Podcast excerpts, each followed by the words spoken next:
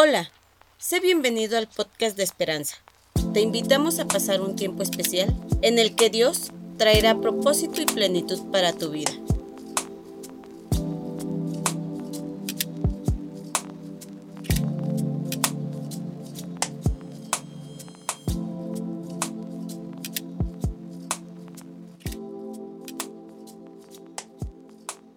Y ahí es donde se le ocurre eh, al tremendo quedarse, ¿no? Y entonces yo me acuerdo que en esa ocasión llevaba a mi futura suegra, ¿no? Iba, nomás íbamos nosotros dos. No me acuerdo dónde estaba mi esposa, pero ella no estaba en, cuando íbamos en ese carro, ¿no? Y yo me acuerdo porque yo sentía claramente en los pedales cuando el, el, coche, no, la cosa esa, no, ya, ya, ya casi ni coche le quiero decir, me dejaba, sentía cómo se iba hasta el fondo y, hasta ahí se quedaba.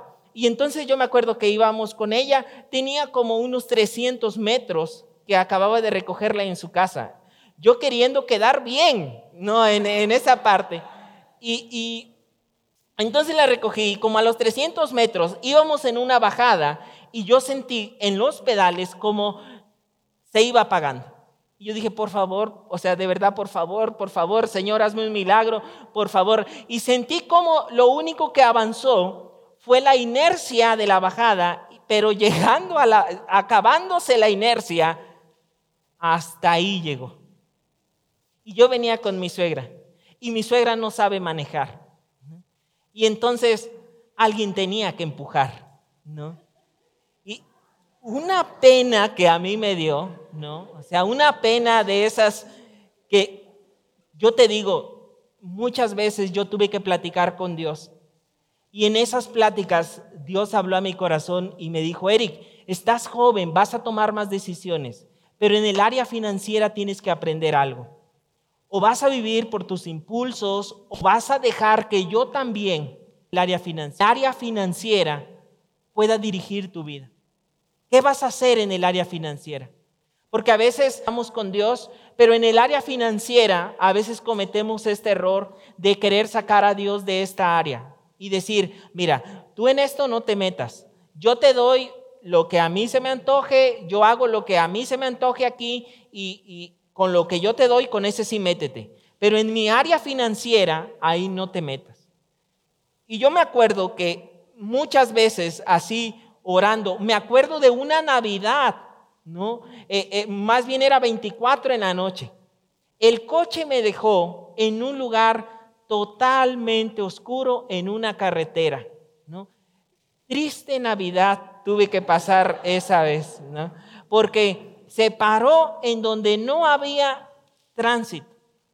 Y ahí estuve platicando con Dios y le dije ahí a Dios, Señor, también en el área financiera, quiero aprender. También en el área financiera, ayúdame a ser un buen servidor. Porque no me gustaría llevar mi vida así como este carro. Y mira, algo que, que en este carro también me ayudó a reflexionar y a pensar muchas cosas, es que a veces en el área financiera tú tienes que decidir qué vas a hacer. O le crees a Dios y, y, es como subirse a un carro y permitir que el carro te vaya trasladando a un lugar, o tú decides en tu propio esfuerzo empujar el carro de tus finanzas. Tú decides si con el sudor de tu frente, tú decides si con tus propias fuerzas vas avanzando en el área financiera. Y algo que yo aprendí en ese, en ese momento con, ese, con esa cosa es que yo aprendí que en el área financiera tenía que decidir. O yo iba a vivir en mi propio, solo en mi propio esfuerzo sola en mis propias fuerzas en el área financiera, o iba a permitir subirme a un coche y permitir que el poder de Dios en el área financiera también dirigiera mi vida. Y, fue un, hoy lo veo y yo digo, pues qué etapa tan complicada, qué etapa tan difícil en el área financiera. Pero hoy lo puedo ver a retrospectiva y me acuerdo de estas experiencias y digo, Eric, que nunca se te olvide en esta parte qué vas a hacer en el área financiera. Si vas a decidir vivir en tu propio esfuerzo o vas a permitir que en el área financiera Dios también traiga restauración, haga milagros, te dé sabiduría para las finanzas, te dé sabiduría para la buena administración. ¿Qué vas a hacer, Eric? Pero la pregunta hoy es, ¿qué vas a hacer también tú? Y, la pregunta no tan solo es para los, que, para los que ya tenemos alguna edad o para aquellos que están jóvenes. Porque esto lo puedes aprender aún desde muy joven y, yo digo, aún entre más joven lo aprendas, de verdad que te, vas a, te, vas a, te, va, te va a ayudar a que tengas una libertad financiera en una edad muy corta.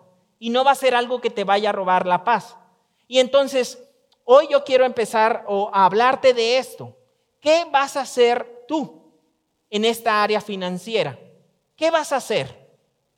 Ahora, quiero empezar con algunas aclaraciones de algunos versículos. Mira este versículo, por ejemplo, que nos dice Salomón, ya estando, Salomón, uno de los hombres más ricos.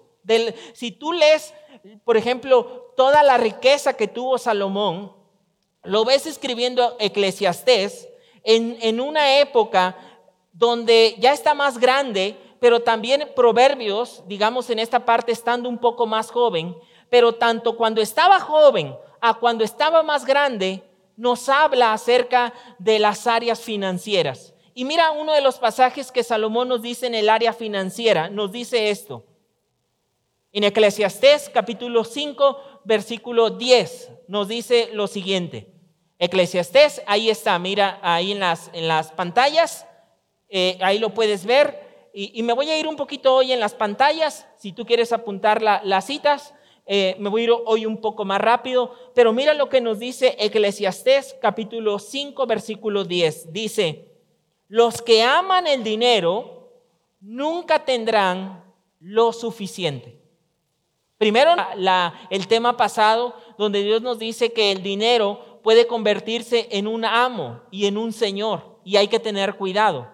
Pero también ahora nos lo dice Salomón, estando teniendo un poco más de edad, nos dice, los que aman el dinero nunca tendrán lo suficiente.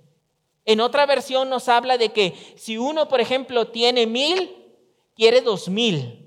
Si uno tiene dos mil, quiere cuatro mil. Si uno tiene cien mil, uno podría decir, Señor, Señor, mira, si tú me dieras no sé, no te pido mucho, unos 300 mil. No, eh, eh, si tú me dieras unos, unos 30 mil, con eso estaría feliz. Pero te llegan los 30 y nunca son suficientes. Después dices, uy, pero imagínate los que tienen 40. Y el de 40 dice, pero si tuviera, es decir, nunca hay una satisfacción. Por eso hay que tener cuidado. Dice Salomón en esta parte, dice, los que aman el dinero nunca tendrán lo suficiente. Qué absurdo es pensar que las riquezas traen verdadera felicidad. Ahora, mira también, yo te dije que esto no lo habla Salomón, estando un poco más grande allá en Eclesiastés, haciendo esta reflexión. Pero también encontramos a Salomón hablándonos cuando está más joven. Y en Proverbios ahora Salomón nos dice esto. El que confía en su dinero, el que confía en su dinero, se hundirá. Esto es muy importante porque estamos hablando de que le creamos a Dios, que le creas a Dios por milagros financieros. Pero mira lo más importante, que no pongas tu amor y tu confianza en el dinero. Es decir, que pongas tu confianza y tu amor en Dios. Y Él, como dijo Jesús, todo lo demás lo empieza a traer por añadidura. Él lo empieza a añadir. Pero mira lo que dice, el que confía en su dinero se hundirá. Y esto es muy importante, porque esto no tiene que ver con que, con que uno sea pobre o rico, porque puede haber gente rica donde ponga su confianza en Dios. Y puede haber gente rica que ponga su confianza en el dinero. Es decir, no se trata del dinero, se trata de nuestro corazón. ¿En quién vas a poner tu confianza? Si la vas a poner en Dios o la vas a poner en el dinero. Si tú crees que el dinero es tu proveedor, si tú crees que el dinero es tu sustentador, o pones tu confianza en Dios. Y Salomón dice, el que confía en su dinero se hundirá.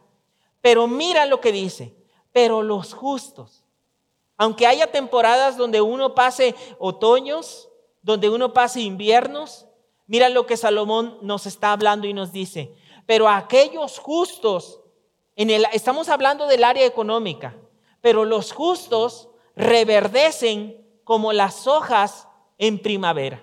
¿Qué quiere decir? Que puede haber temporadas, como Pablo dijo, donde pasamos escasez, donde pasamos en temporadas económicas, pero Salomón ha dicho esto, quien pone su confianza en Dios, tarde o temprano, reverdece como las hojas en primavera. No sé si has visto ahorita el panorama, pero hay muchas hojas de los árboles que ya se están cayendo y solo queda el puro palo, no, el puro árbol, solo queda el puro árbol. Bueno, a veces así financieramente andamos como puro árbol, ¿no? Pero si tú has confiado en el Señor, dice Salomón, es cuestión de que venga la primavera económica porque has puesto tu confianza en Dios y que empieces a reverdecer.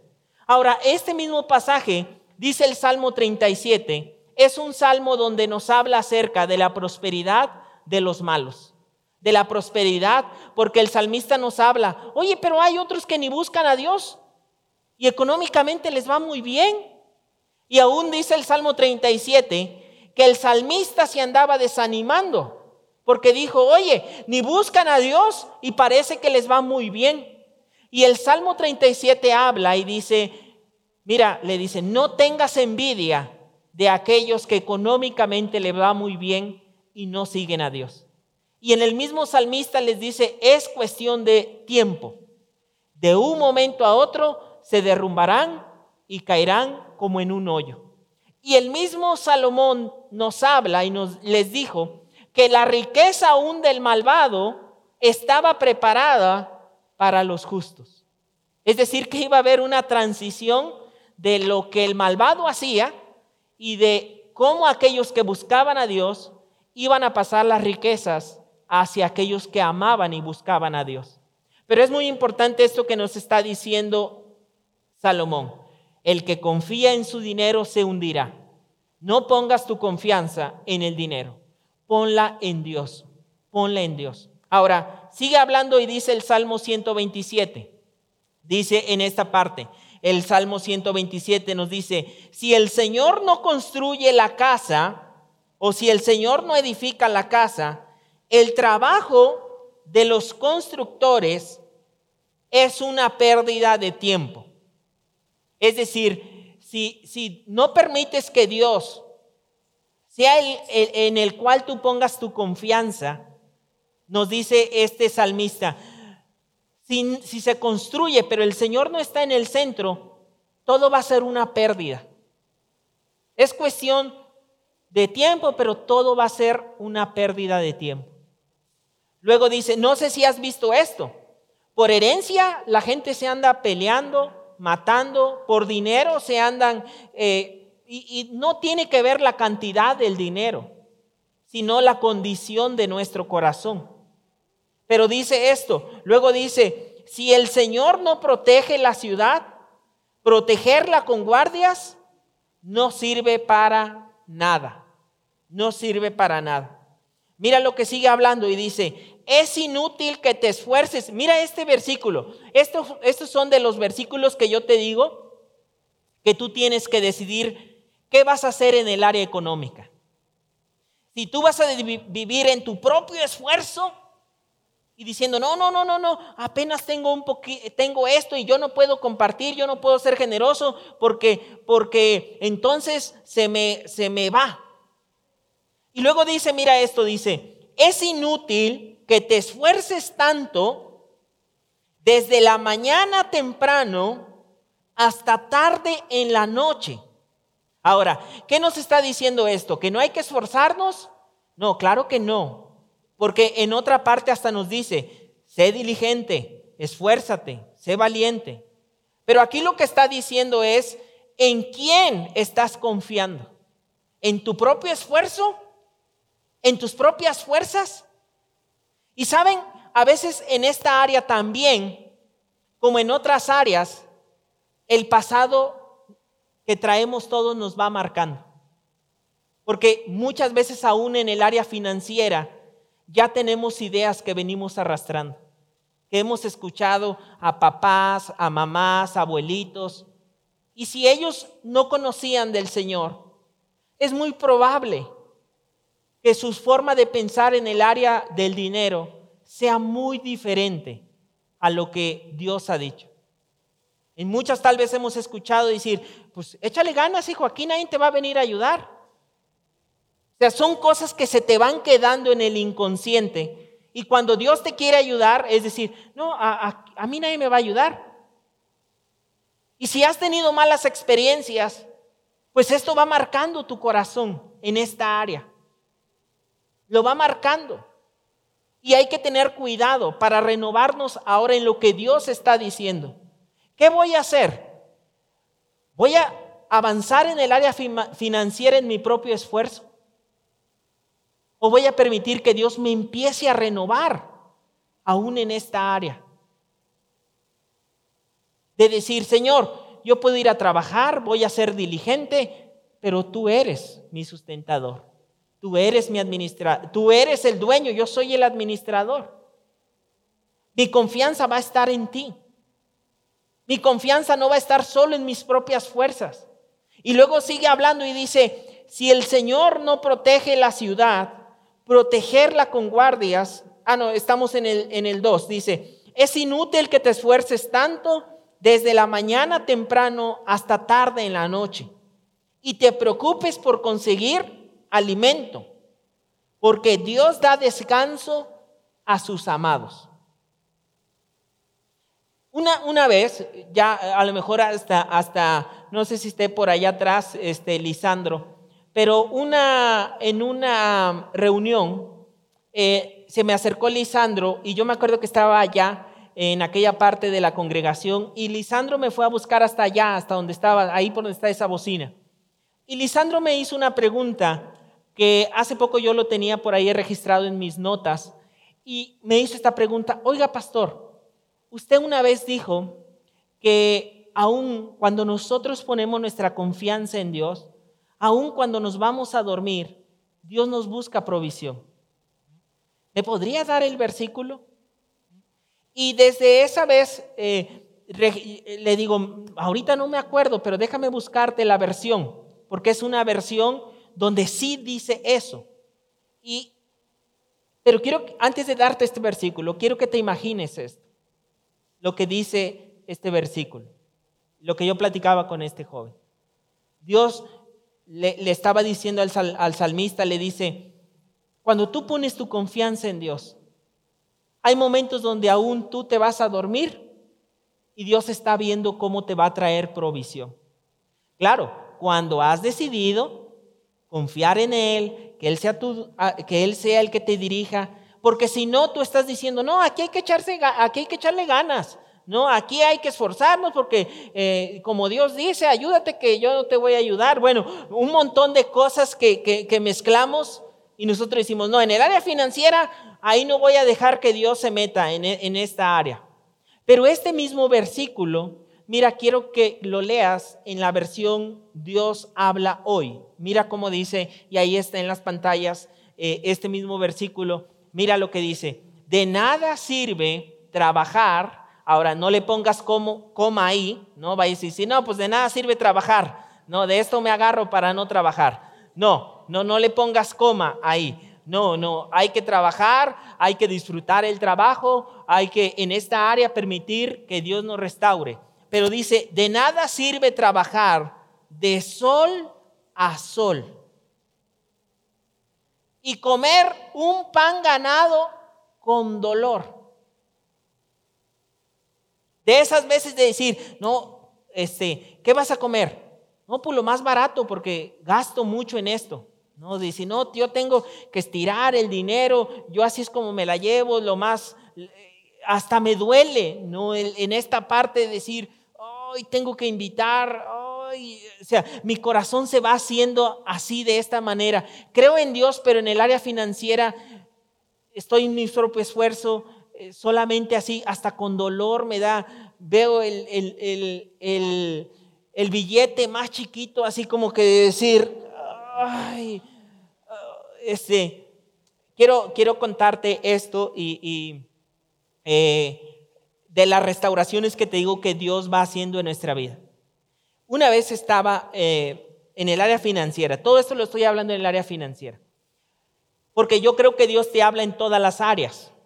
Y, tal vez ustedes hace años también, a, lo mejor algunos no lo saben, a lo mejor otros sí, pero una vez también me dieron, como se puede decir, una repasadita también en el área económica, porque yo estaba aquí sentado, me acuerdo, por esta área, y esa vez tuvimos un evento con un profeta.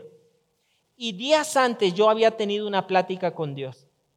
Y yo había estado hablando, Dios había estado hablando a mi vida acerca de las siete áreas donde necesitamos, bueno, en primer lugar yo necesitaba corregir y permitir que Dios hablara y luego traerlo a, la iglesia, estas siete áreas, pero nadie lo sabía en ese momento.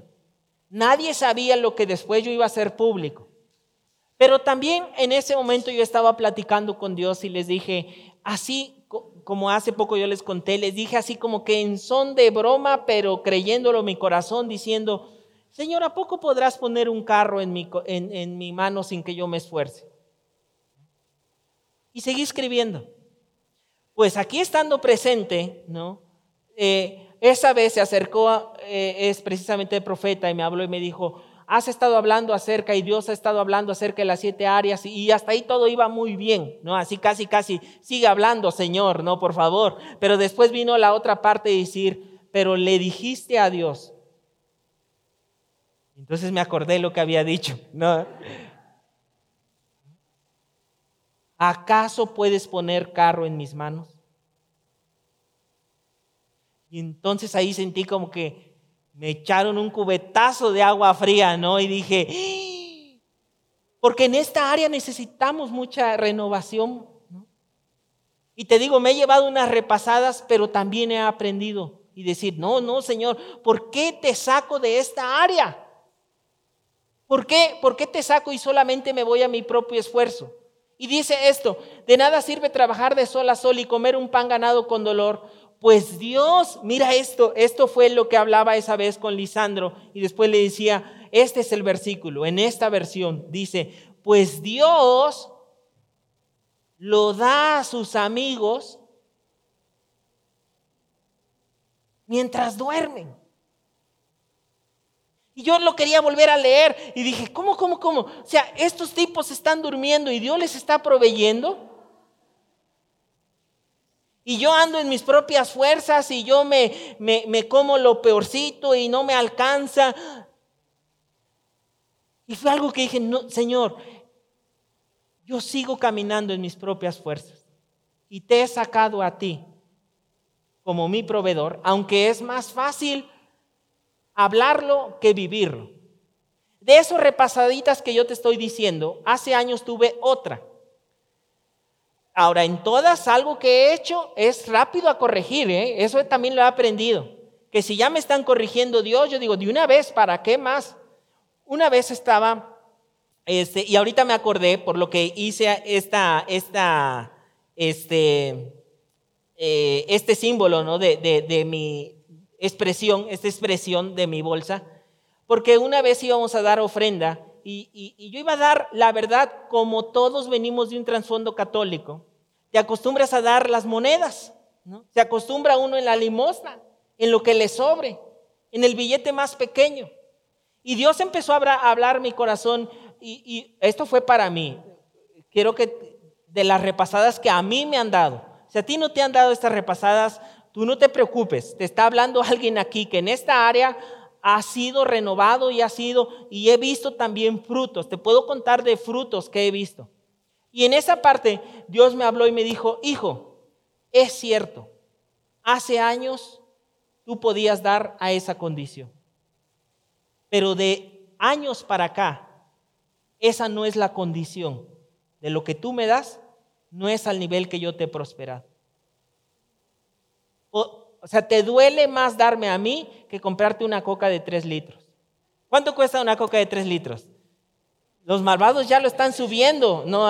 Este, ya cuesta como más de 30, no sé, por, por ponerlo eh, en rebaja, ¿no? Por ponerlo en rebaja, 30 pesos, por, por así decirlo. Y, y, y Dios, así cosas tan sencillas de decir, mira, ¿estarías más dispuesto a pagar una coca que darme y ponerme a mí en primer lugar cuando tienes que dar? Y aún así quieres que te bendiga yo sentí otro cubetazo de agua, ¿no? Yo sentí otro cubetazo de agua y decir, tienes razón, Señor. O sea, porque me he dado cuenta que es más fácil hablar en este, en este tema de decir, sí, Señor, tú eres el dueño de todo, yo te doy todo, todo, hay que, dame.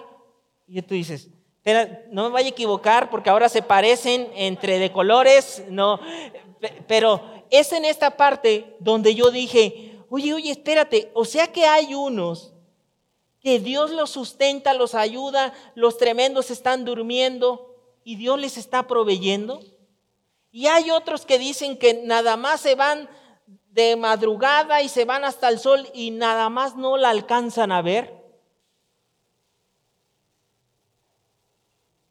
Te estoy diciendo de esto desde para hoy ya lo puedo ver más claro, pero cuando uno viene y trae, viene cargado y precargado con muchas ideas en el área financiera, o sea, es así como que una renovación que tú dices, a ver, ¿qué versión es esta? ¿No? Así como diciendo, ¿qué será esto? ¿No? ¿Qué, qué, quién, para mí dice, ¿cómo? O sea, uno se la viven bien descansada, van a trabajar, Dios pone provisión, están durmiendo y Dios ya les tiene preparado. Y entonces, y tú dices, hasta un cafecito, dice Percy, y hay otros que, que nada más no. Y yo me preguntaba, ¿qué va, o sea, ¿qué vas a hacer tú? ¿Qué vas a hacer tú? Yo decía, no, Señor, necesito renovación en esta área. Y también, por supuesto, creo en lo que tú vas a hacer, en tus milagros financieros, en, lo que tú puedes hacer, en lo que tú puedes realizar y que también aquí tu poder sigue fluyendo. Tu poder, ¿por qué yo te saco de esta área? Te voy a contar algo que me pasó. En esta, en esta semana han pasado muchos milagros de todo tipo, pero especialmente financieros. Pero especialmente, hace como una semana Dios me habló y me dijo, hablaba mi corazón, yo estaba en un devocional. Y en el devocional Dios habló y me dijo, vas a rechazar la oferta de trabajo. Yo me quedé dije, pues sí, no tengo ni oferta de trabajo ahorita. Dije, pero está bien, Señor. O sea, si tú me estás indicando en esta parte, y hace como dos días le envié el mensaje a mi esposa y le dije, ¿qué, qué crees? Digo, me enviaron de una oferta de trabajo, tal como Dios lo había dicho una semana antes. Digo, ya sé la respuesta, que tengo que decir que no. Digo, por más tentador que parezca, por más, pero lo que yo me quedaba pensando y es, dije, Señor, qué tremendo porque ni siquiera yo tuve que andar buscando. Es más, cuando me enviaron el mensaje, yo dije, ¿y este quién será? ¿No será un extorsionador o qué, qué, cosa será? Ya cuando empecé a leer, yo todavía hice la pregunta con alguien más de decir, ¿y quién es este? Pero yo ya sabía la respuesta. Ahora, yo, ahora que vino y Dios hablaba eso a mi corazón, anteriormente hubiera dicho, sí, como no, no, ya merito te va a estar cayendo del cielo, este, pero esa es nuestra mentalidad. Y también le pasó al pueblo de Israel diciendo, no, sí, ¿cómo va a ser posible? ¿No? Ahora, quiero que veas algunos milagros financieros, solo por mencionar algunos que ven o se escriben en la Biblia. Por ejemplo, está en la salida de Egipto. Cuando el pueblo de Israel estuvo en Egipto, dice la escritura que cuando ellos iban a salir, la gente les daba sus cosas de oro a los que iban a salir. No tan solo vino la, última plaga que habla acerca de la muerte de los primogénitos, sino que cuando iban a salir de Egipto, la gente de Egipto les puso dinero, les dio oro. Ahora es triste lo que después hicieron, porque con eso hicieron el becerro de oro. También hay que aclarar. Pero esa es otra historia. ¿Qué hace uno con el dinero? Pero el pueblo de Egipto le puso oro a ellos en sus manos. No tan solo eran libres, sino que puso oro en sus manos. Tiempo después, también la Biblia regresa, o también la Biblia habla de que cuando tomaron la tierra prometida, y mira esto, en Deuteronomio, eso no está ahí, pero en Deuteronomio capítulo 8, Dios les dice esto, le dice, ten cuidado que cuando te vaya a dar la tierra prometida, eh, y, y entonces una tierra que fluye leche y miel, y vivas en casas, y me encanta lo que dice, casas, no dice en casa. Dice, vivas en casas que tú no construiste. Tengas tierras que tú no labraste. Y digas, por mi propio esfuerzo he logrado todo esto. En Deuteronomio Dios le recuerda eso. No vaya a suceder que después digas que, no, pues es que mis palancas, mi contacto, oh, mi, no, pues miren, mi inteligencia. O sea, ¿cómo no, cómo no, pues teniendo una mujer así? ¿Cómo no siendo un hombre así? Dios le dice, ten cuidado. No creas que las riquezas, no creas que tú, se trata de mí. Pero después, cuando ellos se van presos a Babilonia, se van aproximadamente 70 años precisamente por no obedecer la voz de Dios. Cuando van regresando después de Babilonia, cuando salen de Babilonia, también les dan riqueza. No tan solo los deja ir, sino también les ponen riqueza en su mano. La provisión de Nehemías. No sé si has leído, pero Nehemías, cuando van a reconstruir la muralla, algo que hace el rey no tan solo lo deja ir, sino que le da madera, le da permiso, le da carta, le da provisión, cosa que él no había hecho en sus propias fuerzas, pero que era Dios. Y eso es lo que hoy tú tienes que decidir. ¿Vas a abrir tu mente? ¿Vas a abrir tu fe? para en el área financiera decir, Señor, yo creo que aún en esta área, cuando yo, tú estás ahí en el, en el primer lugar, tú aún obras de una manera milagrosa financieramente hablando. O vas a decir, como decía un familiar, la abuelita, la abuelita de mi esposa, con ella yo platicaba mucho y tenía una frase que decía, será.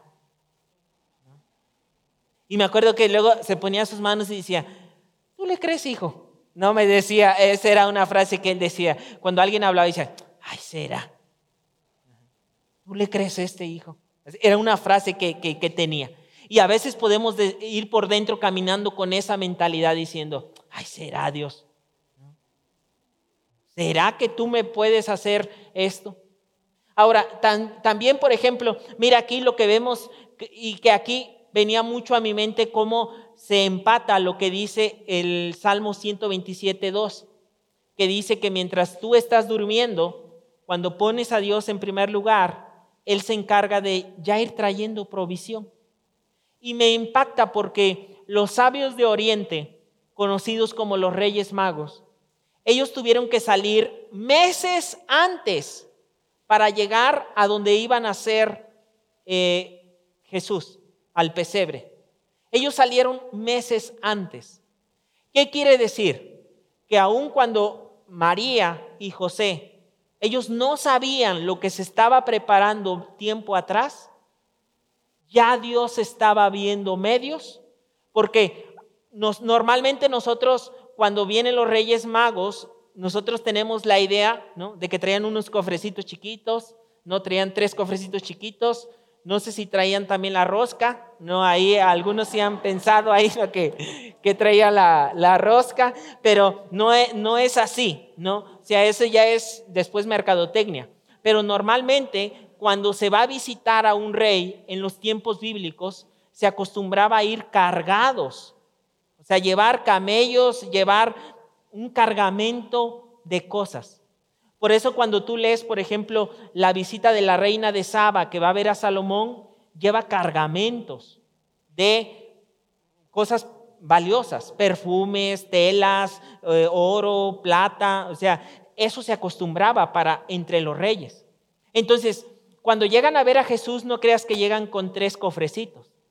Llegan con una provisión en la cual María y José iban a vivir de esa provisión, que Dios ya había preparado a los que a, ellos que estaban obedeciendo, porque Dios tiene cuidado. Los otros que hablas ahí es Eliseo y la viuda. En esta historia, si tú la has leído, una viuda que dice, tu siervo el profeta ha muerto y nos dejó endeudados. Seguía a Dios, pero se administraba mal. Y esto también es un aprendizaje, porque a veces amamos a Dios, pero podemos ser malos administradores. Y en esta historia dice, mira, tu siervo el profeta ha muerto, pero nos dejó endeudados. Y entonces es donde el profeta Eliseo le dice, consigue, consigue vasijas. Y empieza a hacer un milagro de aceite. Y después al último le dice esto, le dice, paga los acreedores. Fíjate lo que le estaba diciendo. Y esta es yo creo que también una enseñanza, porque a veces tenemos acreedores y llega un dinero, ay, sé que se espere, no es, este, ¿para qué me dio fiado si ya sabe cómo soy? O sea, todavía, todavía el, descaro, ¿no? De decir, oye, pues si debes, hay que ir liquidando, ese es un buen cambio en nuestras finanzas. Pero le dice el profeta Eliseo, paga lo que le debes y después vive con lo demás, con lo que te quede. Pero quiero que veas esto. Imagínate que esa vida hubiera dicho, ¿qué vas a hacer? O le dijera, le, dio la orden de decir, consigue unas vasijas. Ay, no, Dios. Yo ya no tengo tiempo, yo me voy a trabajar. Y a veces cortamos las bendiciones. Y, nos pasa como a mí me pasó con esa cosa, que te metes en unas broncas, que ya no sabes ni qué hacer en esa parte. Ahora quiero cerrar con este milagro porque el milagro de Jesús en la boda, quiero que lo veas de esta manera. Jesús está en una boda, en las bodas de Caná de Galilea, y entonces se acaba el vino. Y entonces ya no hay vino. Y en esta historia habla que fueron con la María. Y Jesús después le dijo, bueno, ¿y yo qué, o sea, yo, ¿qué quieres que yo haga, mujer? No ha llegado todavía mi tiempo. Pero después ya, más adelante vemos a Jesús dando órdenes y diciendo, traigan, consíganme las vasijas. Las vasijas, llénenlas de agua. Y luego dice que Jesús hace el milagro, que el agua la convierte en qué? En vino. Y luego le dice, llévenselo al maestresala, al, al, al que está sirviendo ahí en la, en la boda. Y entonces dice que el maestresala lo prueba y dice, oye, qué tremendo vino. Normalmente en las fiestas primero se da, iba a decir Red Cola y luego Coca-Cola, ¿no? pero, pero ese es a tiempo 2021, ¿no? Pero primero se da, digamos, en esta parte, en esta parte, y, él le dice en, en esta, oye, pero tú has dejado el mejor vino al último. Ahora quiero que veas qué milagro hizo Jesús en el área financiera. Primero le ahorró la vergüenza y todo de decir no hay. Pero luego le ahorró el costo en vino. Y no tan solo esto, aceleró los tiempos. Porque ¿cuánto tiempo tarda en madurarse, en añejarse un vino. para que sea de los mejores, el proceso de añejamiento es de años. Y entre más años es mejor el vino. Y mira el milagro económico que Jesús estaba haciendo. Lo que iba a tardar añísimos, lo hizo en un instante pero obedecieron las instrucciones de Jesús. Y en el área financiera, lo que te puede tardar añísimos, cuando ponemos a Jesús en primer lugar, lo que puede tomar añísimos, Dios lo hace en un instante. Lo que puede tomar, imagínate si ellos hubieran decidido tomar el camino de su propio esfuerzo. Primero buscar uvas, guardarlas, decir, no me las roben. ¿no? Concentrarlas, machacarlas, guardarlas, añejarlas. Y luego esperar un buen de años, muchísimos años. Y sabes, a veces ese camino decidimos tomar. Nos cerramos a los milagros financieros que Dios puede hacer en nuestra vida. Que Dios, no seguimos las instrucciones de Jesús. Lo vemos como un loco así de decir, sí, Señor, sí, cómo no. Si ponme a mí en primer lugar y yo voy a añadir, sí, está bien, este mensaje, no, este pasaje no me gustó, otro pasaje eh, que me guste, porque esto, lo que tú me estás diciendo, no me gusta, pero lo que no sabes es que está siendo probado tu corazón. ¿En quién está tu confianza? ¿En quién está tu confianza? ¿Sabes? Ábrete a los milagros que Dios quiere hacer en tu vida. Ábrete a los milagros financieros. Permite que aún en esa área sea Dios el que se encargue en esa área.